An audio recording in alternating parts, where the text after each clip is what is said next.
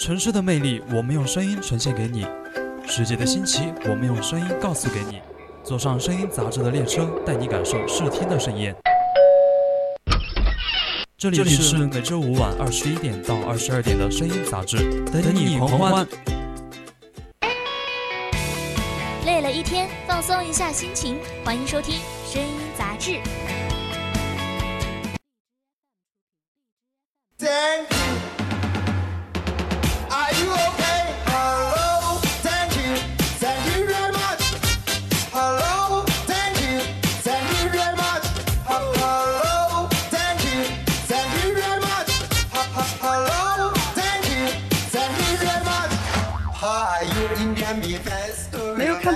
只有听不完的故事。Hello，亲爱的听众朋友们，大家晚上好，我是这里是宜宾学院校园广播，这是 VOC 广播电台，我是你们的主播五月。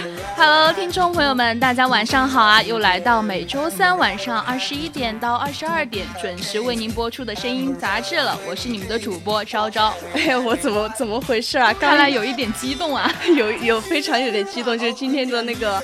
呃，话题是我亲身经历的嘛，有点太激动了。那你刚刚说话题是你亲身经历的，所以说要让我们知道到底是什么样的话题能够让你这样的那么一个激动的方法呢？哎，这就是，反正就是一想到吧，今天要说的这些事儿吧，都是小时候干过的傻事儿，我就觉得有点不好意思，但是有就回忆起来又有点激动。小时候的傻事，相相信就是每一个人都是有干过的嘛。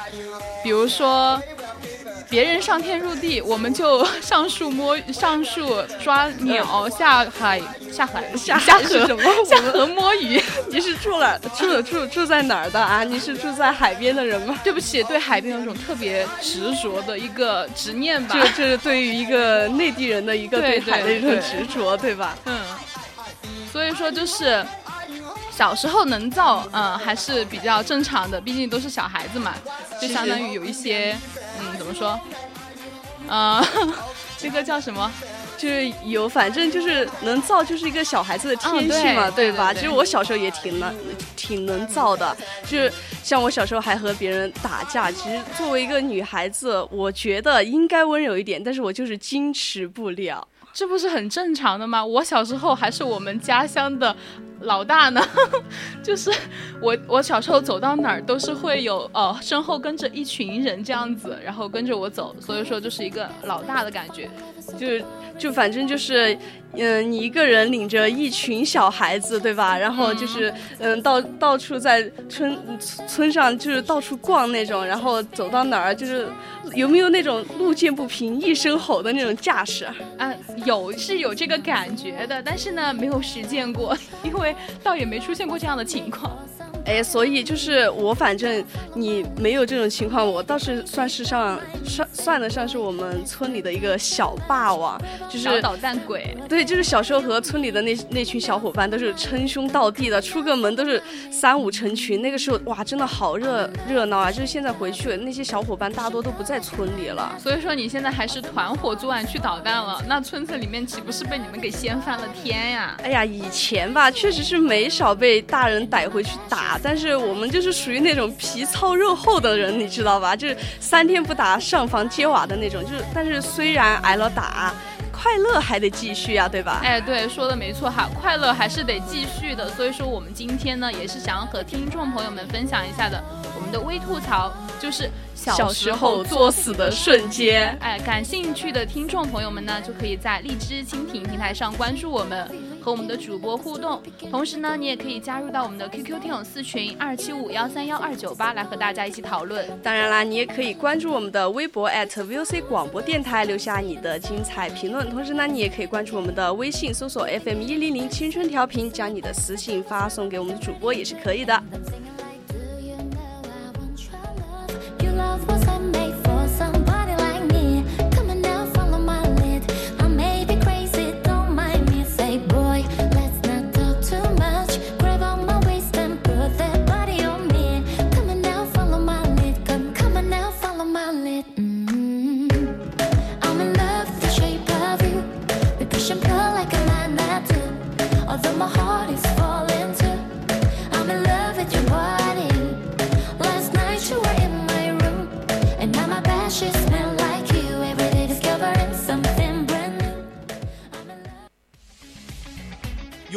大家说，想玩来吐槽。声音杂志，微微微微微吐槽。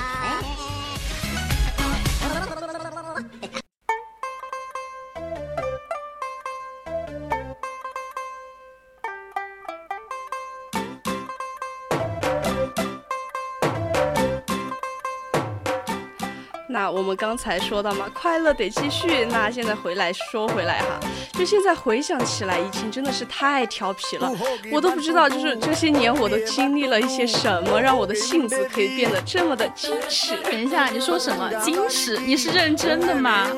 我当然是认真，你看我这一副认真相，难道看不出来吗？真的是啊，我能看到你的认真相，听众朋友们看不到好吗？就你要给听众朋友们说一下，我真的很矜持，好吧？啊，好的好的，是你是的，你矜持，你安静，但是。我还是觉得“矜持”“安静”这些词哈，有一点不适合你。我已经收敛很多了，好吧？就是我姐都说我以前，我现在啊都不像我以前小时候那么那么调皮了。就是有一次我和别人打赌，就说我敢从那个房顶上跳下去，结果他们就是一个二个都不信我说的话，然后我就一咬牙，纵身一跳，然后我就跳了。然后结果呢？你跳了之后发生了什么？是骨折了还是？呃，这倒是没有，就是我最后就是倒在了一堆的那种柴上面，就老家那种柴上面，就是还好，那个时候都是平房嘛，也不是很高，就擦破了一点皮。后来我妈知道了，你知道，就是又心疼又气，最后我还领了一顿打。那不打你打谁呀？你这是完全就是自作孽不可活好吗？你说你要是真的骨折了，以后哪个小朋友还敢跟你玩啊？玩的也着实有点大了。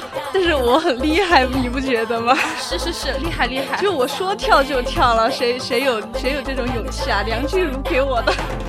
就是我以前小时候根本就没有想那么多，就只想着这面子得挣回来啊，对吧？这话都说出去了，就幸好我命大，不然，哎，你都可能见不到健全的我了。那看起来我还是挺幸运的哈。哎，对，啊，我反正我是知道，呃，小时候有一次我在新闻上就是有看到过一个小孩子的头被卡在那个栅栏里面，我觉得这个当时应该很多人都知道吧，就是就很经常这种新闻就爆出来。对呀，就是不是卡卡脑袋，就是卡手。变卡腿的，就是都是 卡。我反正是觉得，对小孩就是有点太傻了。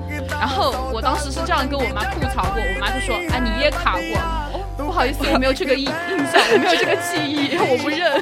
就你那个小时候还不记事，对吧？你这个就叫五十步笑百步呀。哎，你说你当时是怎么想的呀？就把头给卡进去是怎么回事？说了，我没有这个记忆，好吗？我怎么可能知道？而且我就是一直有个疑问，我竟然头都卡进去了。怎么是怎么卡出来？就卡不出来，对吧？为什么呢？就卡得进去，卡不出来。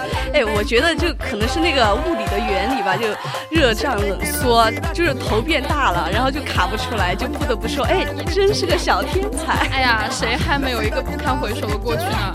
我小的时候是被狗咬过的，然后嗯，急中生智就爬上那个竹子，你知道有一种竹子它是很粗的，我知道，可以爬，嗯，然后。关键是我还恐高，我还爬上去，我就是觉得哦，我当时真的危险面前啥都不真牛，就虽然那个竹子就很粗，但也没有也没没有那种粗到能够承受一个人的重量的那种嘛，我真的。你真的是认真的吗？你爬竹子那么细，啊，你好，你真牛！我只能说你真牛。真的，当时我可能就是自己的潜能被激发出来了吧。反正我从竹子上下来的时候，整个人都是呃双脚颤抖、惊魂未定的那种感觉。所以说，在第二次就是因为我有恐高症，我的朋友当时玩的很好的朋友，呃，为了让我克服，就把我的书包挂在那个竹竹子上面，然后我就没有没有上去拿过。你朋友真是太损了吧！对，当时我让我爬，我就想把它拿下来嘛。我爬了一半儿，然后我不爬了，我又爬下去了。然后我就生气，我就走了。最后是他们帮我，就是拿着书包回来的。对，送送我书包送到了我家。对，就没有办法呀。如果你不送的话，那你怎么读书呀？对吧？你这是他们自己找的事儿，不关我的事儿。他们也是叫自作孽不可活，是吧？哎，我真的觉得就是人不被逼一下，就都不知道自己能力有多大呀，对吧？那是啊，我记得还有一次，就是我小时候作死。趁我爸睡觉的时候，我就 对着他的脸放了个屁，你太牛了。对，然后我爸就是很懵嘛，然后反手就给了我一巴掌，然后我就哎换我懵了，你知道吗？哇，你真行啊！你都你都敢在太岁的头上动土了。我一般都不敢轻易惹我爸，因为我知道他 真的是非常不好惹的人。确实，就是感觉爸爸都是比较严肃的嘛。反正。以前小时候确实是调皮了不少，但是现在长大了，我都敢和我兄我爸开始当兄弟了，称兄道弟了是吧？就是我不行，我不能和我爸称兄道弟，你知道为什么吗？因为我是我爸爸的小情人，我和我妈只能当敌人，你知道吧？哦，原来是这样，谁还不是爸爸的小情人了呢？真的是，我记得反正有一次我挨打，就是因为挑挑衅我妈，就是你刚刚说的是妈妈的敌人是吧？对。然后就是说有本事你把我打死，结果我妈就气得，说我生块叉烧都好生过你这种。哇，你真的是，我觉得阿姨当时可能就是在想，你且看我有没有这个本事你就完了，好吧？那可能就是你离死亡最近的一次了吧？啊，我觉得他可能是想把我回炉重重新去再造一下，回炉重造对吧？对，说实话就是小的时候有经常的惹我妈生气，但是那个时候呢，就是。也有点面子使然吧，就是不好意思说对不起。现在想起来之后，我就觉得我妈还是挺伟大的。对，我觉得我现在也是不好意思和我妈说对不起，就是我爱你这三个字，就是也是从那种调侃的语气当中说出来的，就是那是。其实你觉得就是怎么说呢？每次我我一惹我妈生气，我家那个衣架子，你知道晾衣服那衣架子，哇，她就是闲不住了啊！我懂什么意思。其实你一说起衣架，我就突然又想起，就是我和我哥做了一件蠢事。我家的那个衣架其实还挺结实的，挂一个人上去它都不会烂的那种。哇，那是钢筋做的吧？那有可能，里面是钢筋，外面包着塑料。但是我就是有一天，我和我哥两个人一起去挂了上去那个架子嘛，然后。因为是两个人，他就最后就不负重负，然后最后就在地上了嘛，就坐在地上了。对，我就我就说他摔了嘛，然后我就哭了。那你不哭还怎么样？硬撑吗？我真的是听到这个结局哈，我就是终于的放下心来，终于的是掉在了地上，对吧？我就你就说你那个衣架吧，它再结实，它也是不能在如此小的年纪就背负起如此的负担呀。那我这么小的年纪就能够背负这样的负担吗？哎，都怪我太年轻，轻易相信了别人的话，就是不能太轻易相信哥哥的话，对吧？妹妹再小，你也不能欺负我没没文化呀。对呀。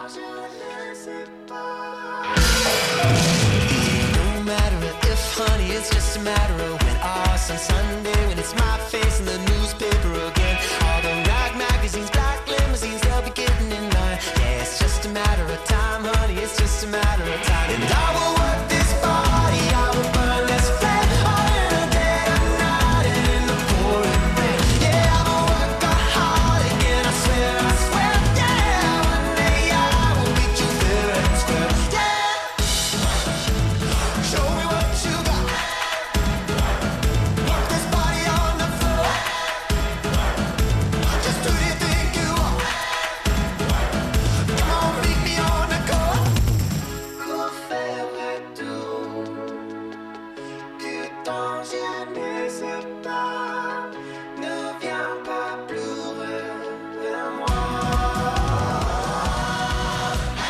说实话，我小时候啊挨的那个打，哇，真的是数都数不过来。有的时候是男女单打，你知道吧？啊。但是有时候要是惹毛了吧，就是混合双打。对，混合双打就太惨了，真的。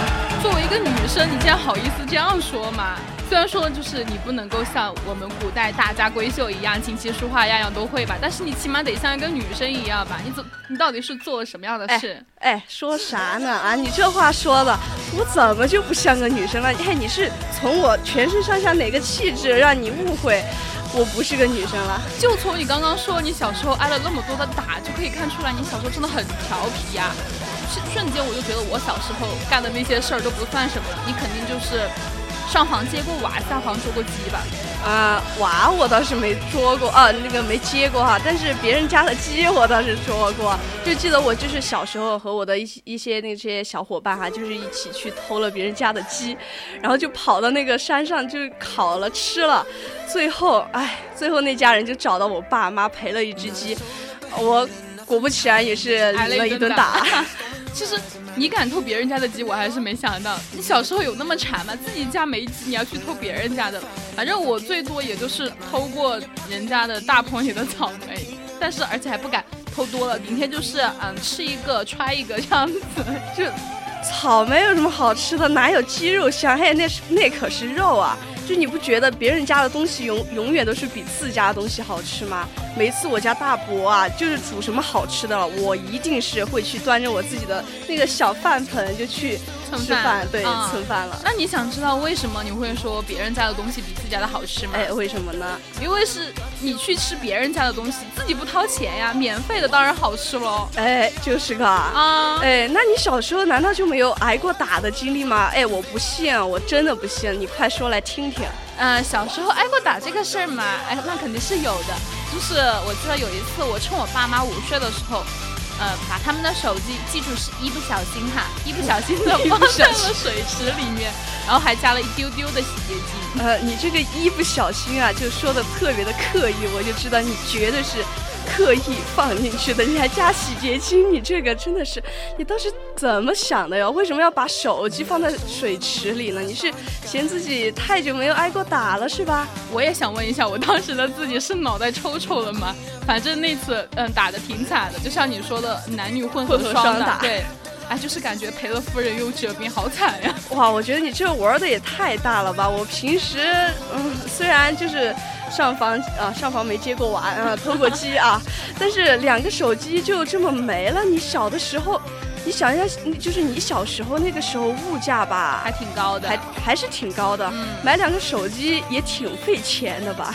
钱我倒是不知道有多少，反正后来我爸打完了之后又打了一次，原因就是觉得他他说我哭的太难听了，不是被人打了还不允许人家哭吗？我就没想到啊，哎，对，就是有时候就是。嗯，你哭就是嗯，爸爸越想打你，对，不是，就是你，就是你哭的时候，然后本来没挨打了，但是你没有哭声了，就是你一直会抽，就是啊啊，有这种，对，你知道吧？然后我爸就以为我就是就一直哭一直哭，我爸让我别哭了，然后我就没有哭，我就一直，然后然后他就打我，你知道吧？这是我想抽的吗？就是我停不住呀，你知道吧？对，就是很正常的这种，但是他可能会觉得。你你你在抽，你就是想让我抽你这种，是这个这个意思吗？但我觉得你爸爸可能不是因为你哭的太难听而打你了，是因为他觉得没打够才想再来一下。我当时其实也是这样觉得的，反正我是觉得那次真的是我挨打挨的最惨的一次。以前我爸就算打我，我妈好歹就是会。在旁边拉一下，就比如说一个人唱白脸，一个人唱红脸这样子。对，现在可好了，两个人都得罪完了。嘿，你厉害啊，给你鼓个掌。谢谢。哎，我这就是我，我还记得啊，我有次挨打真的是太冤了。我那天回家之后，我就开始咯咯的笑，就是我一个人经常会就是刷着手机啊，或者想着什么笑话，就一个人就突然就大笑，然后我爸就不准我笑，你知道吗？他他他觉得不搞笑，还不准我笑，结果我没忍住，然后我又一个人在那儿独自笑了好久，然后我爸就把我打了一顿，我不知道当时是他是心情不好还是怎样啊？是怎样？我觉得就是叔叔看你不顺眼好吗？是想要找一个借口来打你一顿。反正我是觉得你的笑声我也算是领略过的，就可能可能是你爸爸实在是听不下去了吧？哎，你说我冤不冤？我冤不冤啊？就算就是那个笑声很难听吧。但是那也不能打我呀，对吧？人家的女儿恨不得都捧在那个手心当掌上明珠，哎，我爸就把我打来玩，哎，我真的怀疑我自己是被捡回来的。不要怀疑好吗？所有的孩子都是被父母捡回来的，我就不相信大家在小时候没有听到自己爸妈说过自己，你要不然就是从。就是水里捡来的，或者是买化对买话费送的呀之类的，反正就是不可能是从妈妈的肚子里面被生出来的这样。哎，以前我爸我爸说我是从垃圾桶捡来的，我还和他理论，然后我就气得都急急红脸了，你知道吧？我说我不是我不是，然后这样的情况就一直持续了好几年。现哎现在回想起来，我真的那个时候太傻了吧。没办法，小孩子嘛都是这样被爸妈骗过的。我想起我之前有一个同学，他爸妈就没有经过他的同意，然后就给他转校嘛，结果。第二，嗯，就是后来到了国庆节快开学的时候，他就死活不肯去学校。他爸妈呢，就是有很好很好，就是 好言相劝，对，好言相劝。结果他不听，然后就把 他打了一顿。我，真的我，这个孩子也真是太可怜了吧？他难道就不懂得见好就收这个道理吗？非要撞了南墙才肯回头？喂，他不他不挨打，谁挨打呀？反正我当时听了他这件事，我也是笑了他好久。而且他跟我说过，就是说。他爸妈都是拿杆子来抽他，就跟抽陀螺似的。哇，哇，这个也太太惨了！我就是虽然我没有被像抽陀螺一样挨过打，但是我想象那那种场景也是蛮搞笑的。我只能说，哇，当初投胎的时候，既然选择了在这家落户生根吧，那就得忍受常人之不能忍受的东西啊。那说不定也是因为打的越深，爱的越深呢，是吧？就是打是亲，妈是爱这个道理嘛。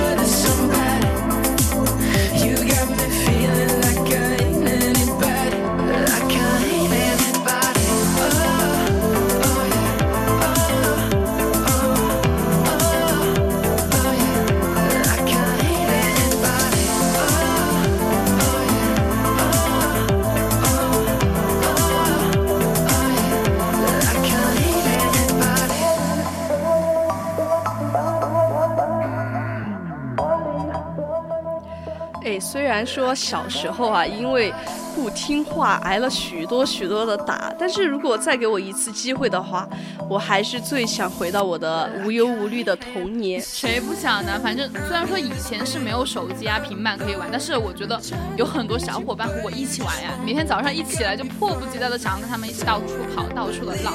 对啊，就是像以前小时候最爱玩的，就是女孩子嘛，就是过家家。嗯我们当时还因为谁当爸爸、谁当妈妈而争论过呢。就是我要当妈妈，我一定要当妈妈，我才不要当小孩子什么什么哦有的。这种。就那个时候看起来就很幼稚嘛，但是那个时候真的是发自内心的很开心。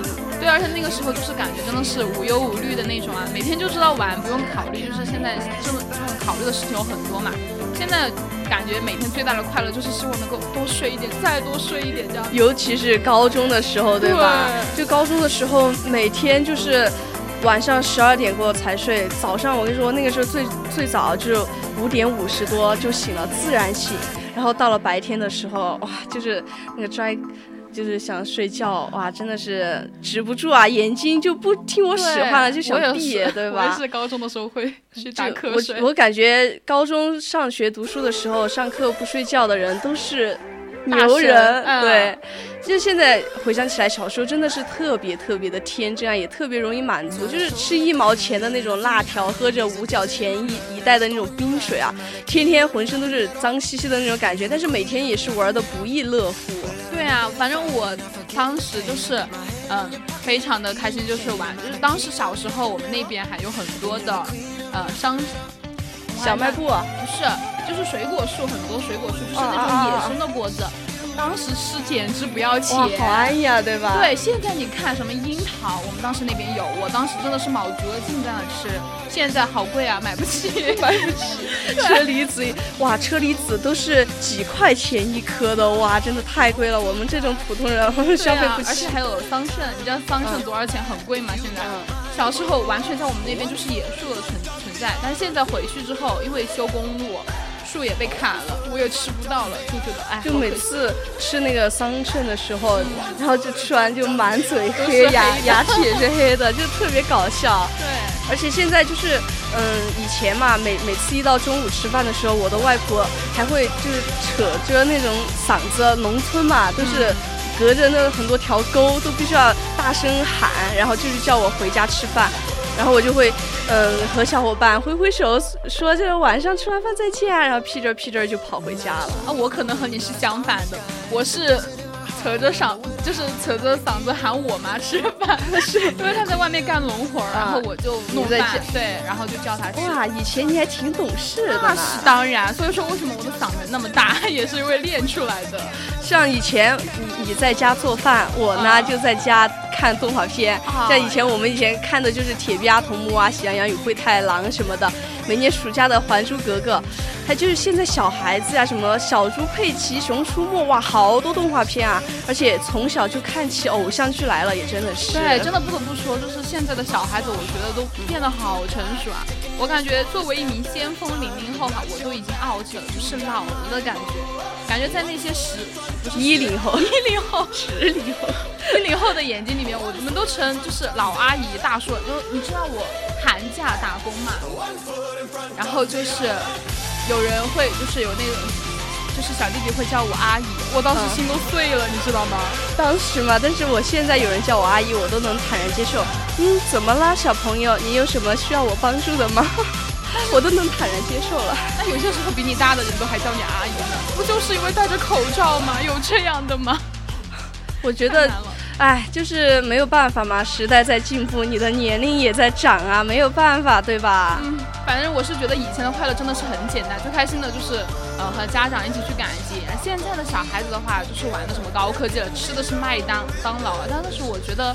最好吃的就应该是家里面家长自己弄的鸡肉啊啊什么肉，反正只有过年的时候才能吃到。对，就是以前小时候嘛，啊，也刚刚说，其实物价其实不高不低，但是当时真的吃肉的话还是蛮难的。对，也挺难的。我记得我小时候和我的那些小伙伴一起一起去那人家的果园里偷水果，偷那种毛桃子，你知道吗？就一个人把风，剩下的人就去把那个桃子。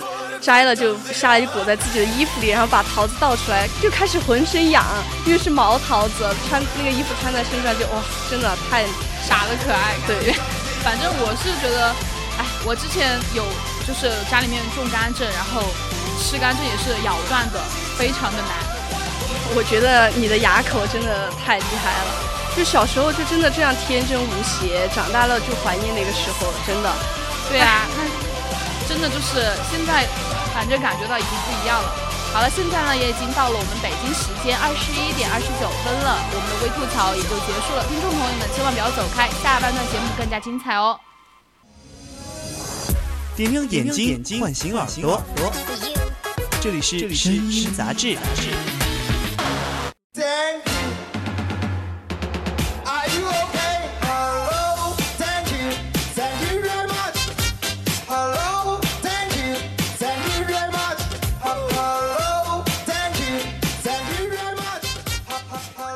来这里依然是每周三晚二十一点至二十二点为您准时播出的声音杂志，我是主播五月，我是主播昭昭。那刚刚我们上半段的吐槽也是吐槽了我们小时候那些作死的瞬间哈，不得不说小的时候真的是蠢的可爱，怪不得长大了之后也会时常的去怀念，想要回到童年。是呀是呀，就是现在无聊的时候发呆的时候也会是想要回忆那种童年的美好时光呀。那如果听众朋友们还听得意犹未尽的话呢，就赶快在蜻蜓荔枝平台上关注我们，和我们一起讨论今天的话题吧。同时呢，你也可以加入我们的 QQ 听友四群二七五幺三幺二九八，和我们一起说说小时候的事情。当然了，大家也可以关注我们的微信公众号，搜索 FM 一零零青春调频，或者是微博 @VOC 广播电台，给我们的主播发私信。没错，那就赶快进入我们今天的微娱乐吧。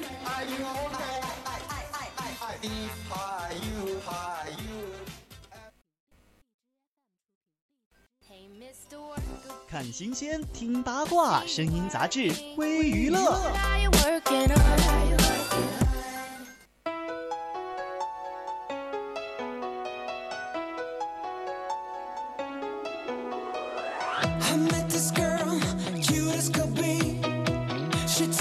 首先呢，我们来看一下我们的第一条娱乐资讯：白敬亭亲到马思纯鼻子上了。哎，不得不说啊，最近热播的《你是我的城池营垒》真的是大火啊！不知道听众朋友们有没有在看啊？反正我是。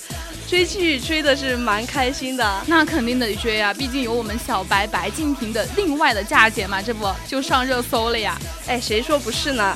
马思纯、白敬亭车内车内吻的花絮啊，对，白敬亭就亲到了马思纯的鼻子上。看来不经常拍吻戏，白白真的是很不熟练啊。确实啊，不得不说，我觉得就是你是我的城池营垒吧，不如改名叫你是我的升堂利器比较好，因为我觉得他每一对都好好磕，而且就是每一对都还成真了。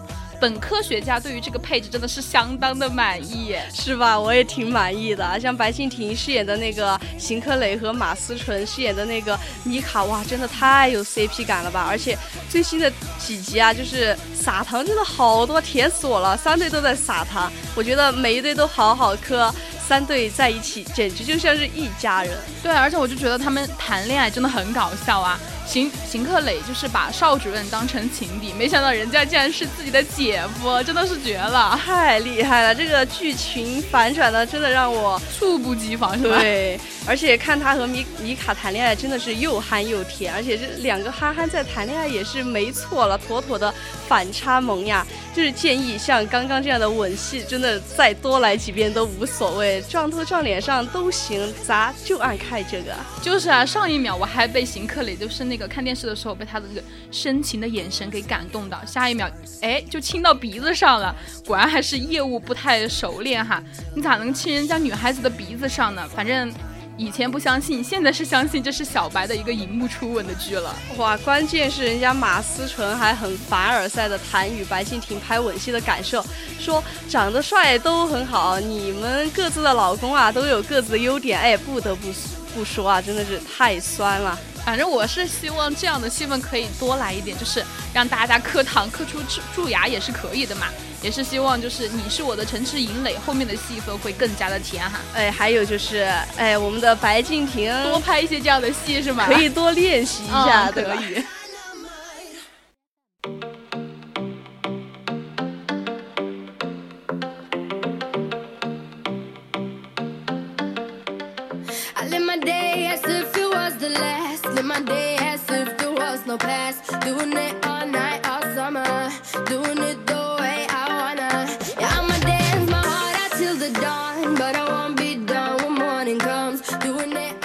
那接下来我们来看下一条娱乐资讯。张馨予说柠檬可以去污渍。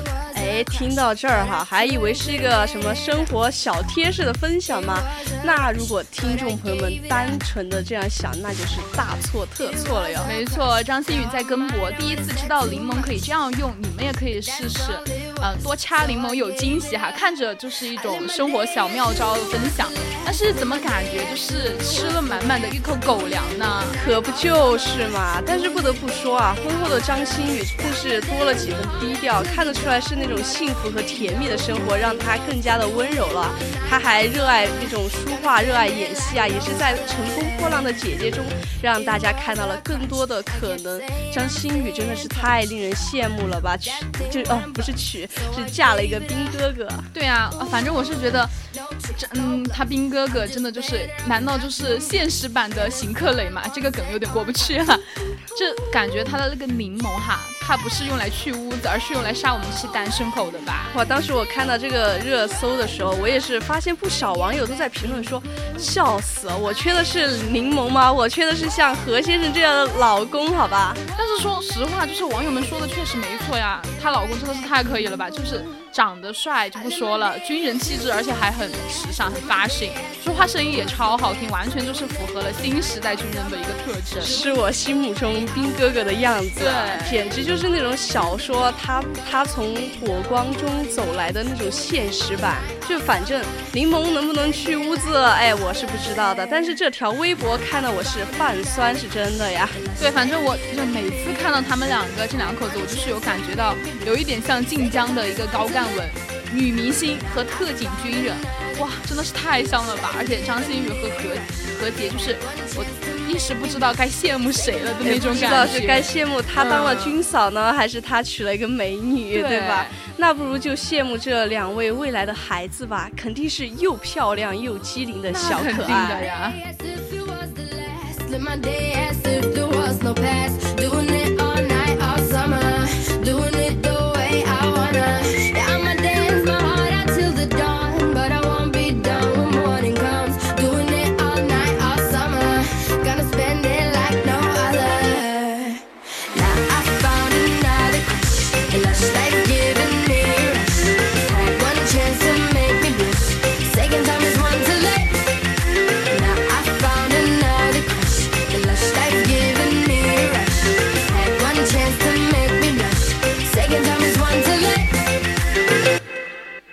那接下来让我们看第三条娱乐资讯。李胜说李佳航是极品黑。哎，又是最近热播的《锦心似玉》啊，不知道大家又有没有在看呢？哎，反正我又在追。看来我们五月主播也是一个追剧达人，怎么什么剧都在追呀？哎，没有办法呀，真的是很上头，很上头。而且最近更新的那个。嗯，剧集嘛，也是男女主找到了幕后的大 boss 的情节了。大 boss 秦姨娘也是火速的下线了。我当时也是有看嘛，没想到就是锦心似玉大 boss 竟然是秦姨娘。就虽然说，呃，原来这么多年他一个岁月静好养花，竟然都是假的，潜心卧底报仇才是真的。关键是他在最后的一个关头还憋了一个大招。反正我是觉得黑化的是有一点猝不及防的。不过李佳航说李晟比自己白，我是觉得这个自黑是护膝哈，真的很甜。又是又是一颗猝不及防的打狗粮。对，哇，真的不得不说，这夫妻俩真的是太有梗了。而且李晟还说李佳航是极品黑，哇，看来秦姨娘真的是黑化实锤了呀。哎，说起来，秦姨娘这个角色其实还是蛮可怜的，没有孩子，也没有我们男主侯爷的一个宠爱吧，就窝在那个小小的宅院里面，然后一直等，一直等。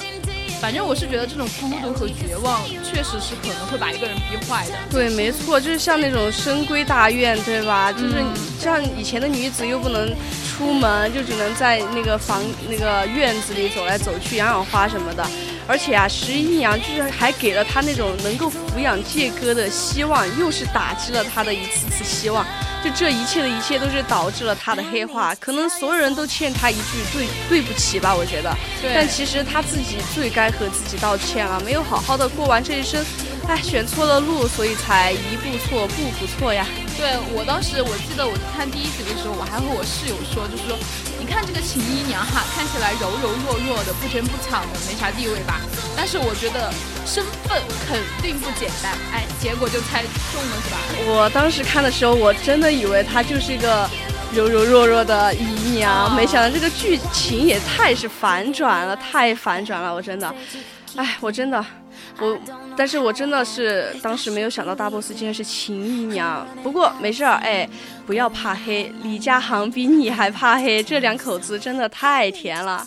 是他们甜，但是惨呢还是观众惨一点，就是追剧了还要被喂的一嘴的狗粮，真的是啊，好可怜啊！对他们夫妻俩还没有在同一部剧，对吧？还要还要在微博上喂我喂我们一嘴的狗粮，真的是够了。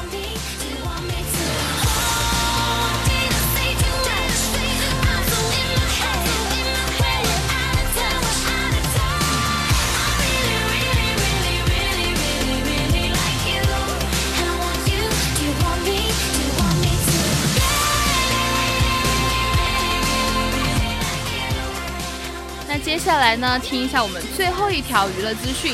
刘涛，我的身材我做主。哎，近日啊，刘涛、周渝民主演的《大宋宫词》开播后呢，刘涛也是因为一场沐浴戏，也是被部分的网友说哇身材太壮了，引发讨论了。二十二号晚上呢，刘涛也是在微博发文回应说：“我的身材我做做主，也是希望所有的女生都要在健康的基础上实现身材自由啊。”其实大家都相信，大家都知道嘛，就是刘涛一直都是健身的爱好者，多 多年来呢也是有保持一个健身的习惯。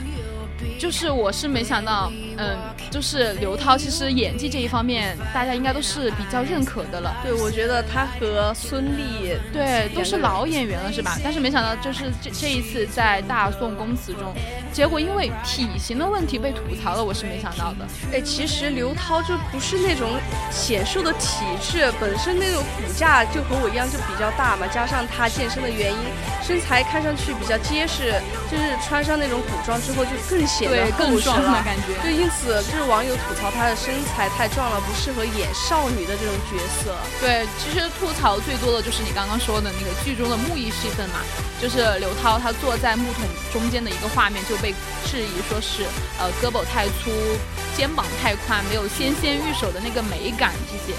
哇，甚至还有人吐槽，就说。不看脸还以为是男的，从来就没有少女过。用词哇，真的太犀利了吧，言辞伤人。但是或许刘涛看到这些评论之后，才如此的气愤，深夜发文谈女性身材自由吧。对啊，其实也不知道是从什么时候开始的，就是大众对女性身材的一个评价都是什么以瘦为美啊，越瘦越美之类的。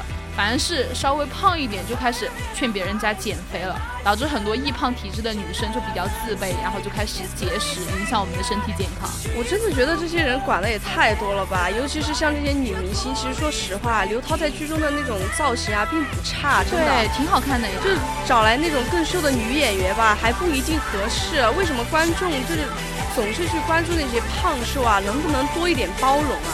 反正也是希望，就是大家不要被这样的风气影响吧。不管怎么样呢，还是自信最美丽。没错，做自己最美了。不管自己身身材胖瘦，管别人的，自己最开心就好的。嗯。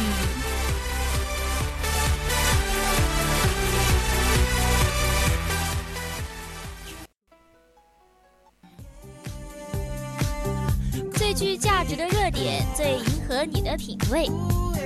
接下来是微热点。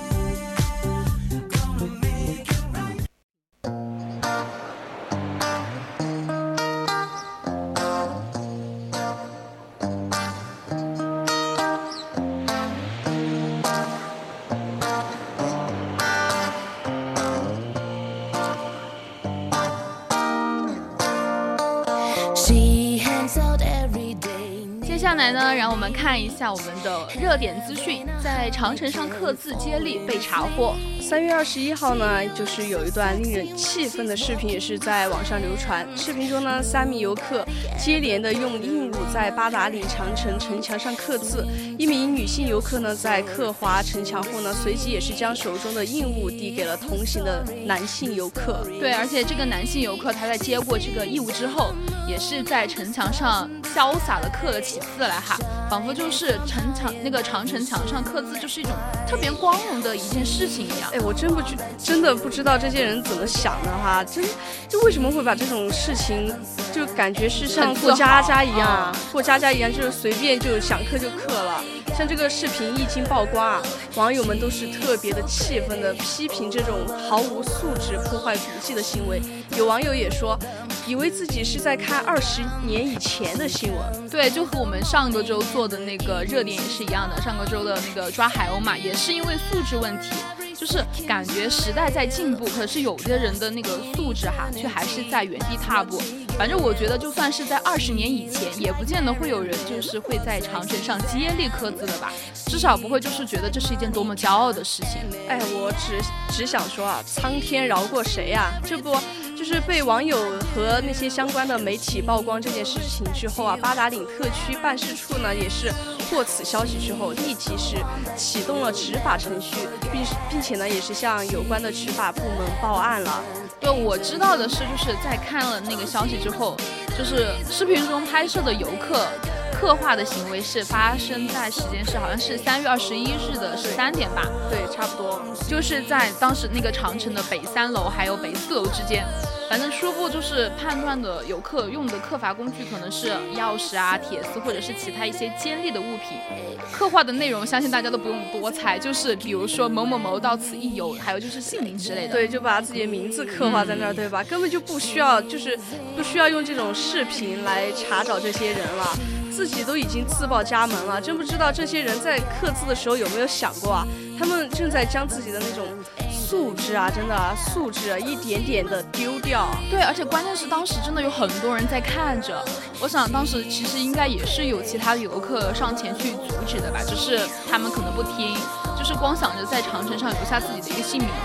哎，我真的，我相信大部分的人还是拥有高素质的，像这种不文明的行为也是占少数的嘛。一旦是发生了，肯定也是会遭到相关的惩罚的呀。像现在啊，已经是这种事这件事情啊，也是同当地的当地的公安部门对相关的情况进行了调查取证之后，也是及时的将事件处理的结果也是向社会公布了。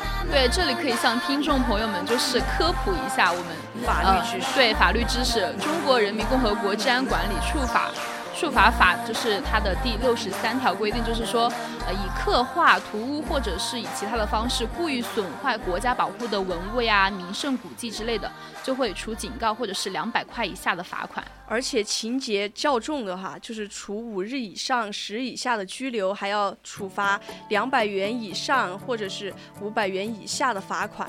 像这种保护文物的法律法规啊，都是黑纸白字的写的清清楚楚的，谁都是不可能逍遥法外的。没错，而且就是在三月二十二号的中午，北京市公安局就是有它的官方微博就发布了通报，说，呃，根据相关的规定，已经对三个人做出了行政拘留，并处以罚。罚款的一个处罚，我就说嘛，肯定是跑不掉的，对吧？肯定得有处罚。像文物古迹啊，是那种宝贵我们中国文化的那种宝贵的文化遗产呀，需要大家共同的保护。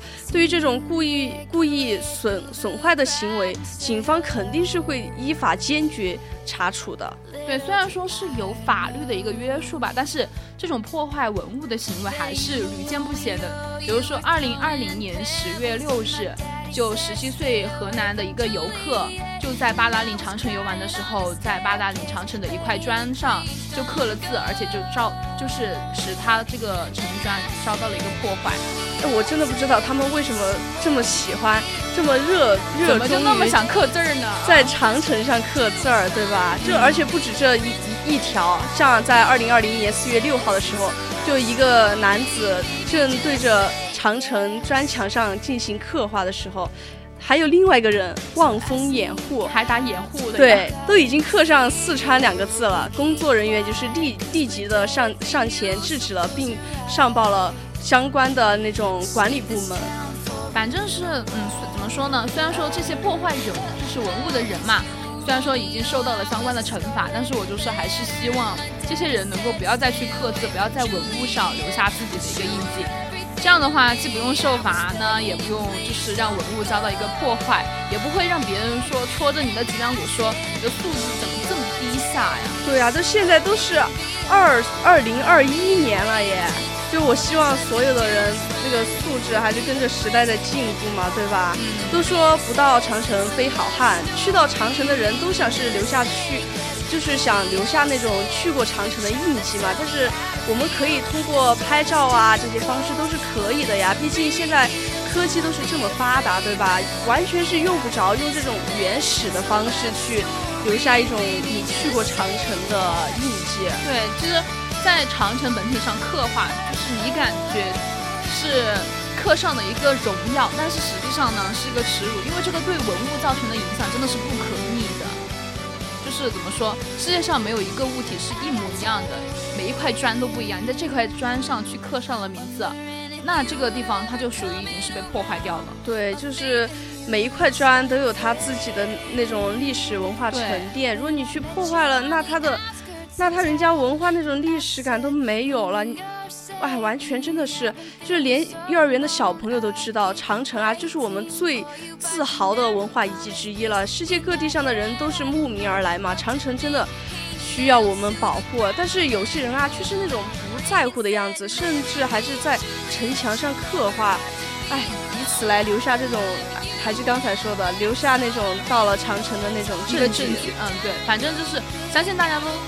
之前很早很早以前就听过某某某到此一游，这个真的是很多很多年以前就开始有的一个在景区啊之类的就会被刻画上的这些相关的字眼，真的就是有一些就被永久的留在了文物上。我是感觉真的很不应该，真的实属不该。对我就觉得就是让人家文物干干净净的游览嘛，才是我们呃应该。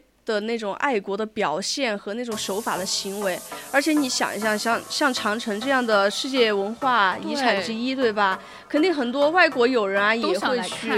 如果看见就是自己国家的人都在破坏自己国家的文物，人家会怎么想啊？真的，更不要说有可能还会去效仿之类的。反正我是觉得。文物就应该被保护，只可远观而不可亵玩焉。对，就是这样。而且不只是有些人不只是在自己像我们自己国家那些文物上刻画，像以前也报道过那种在埃及那些金字塔上面也有刻某某某到此一游，人家一看这是中文哦，知道这是中国人干的，然后就感觉会有 会有那种感觉，就是一个人做了坏事，整个国家都会被牵连的。对，有些外国人他就会觉得这。整个国家就感觉人的素质也是应该跟这个人差不多的，所以就是你丢的不是一个人的脸，而是整个国家的脸。所以我希望所有人啊都能够，嗯，在不知不觉当中为自己的国家做做做出那种为国争光的一份力吧。我觉得，就是哪怕你不去为国争光，那你至少不要抹黑吧。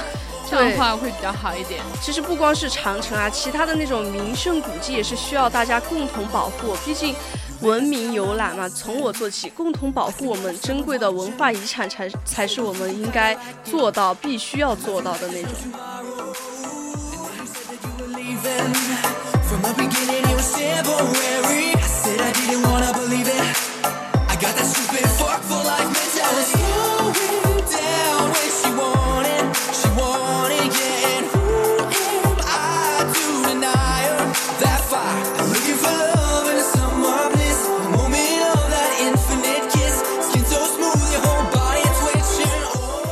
还是那句话，再次强调一下哈，保护文物从我做起。那现在也是到了我们北京时间的二十一点五十六分了，声音杂志到这里也是和大家说再见的时候了。记得拉上你的小伙伴一起收听我们的节目哟。我是主播五月，我是主播昭昭，那我们下次再见了，拜拜。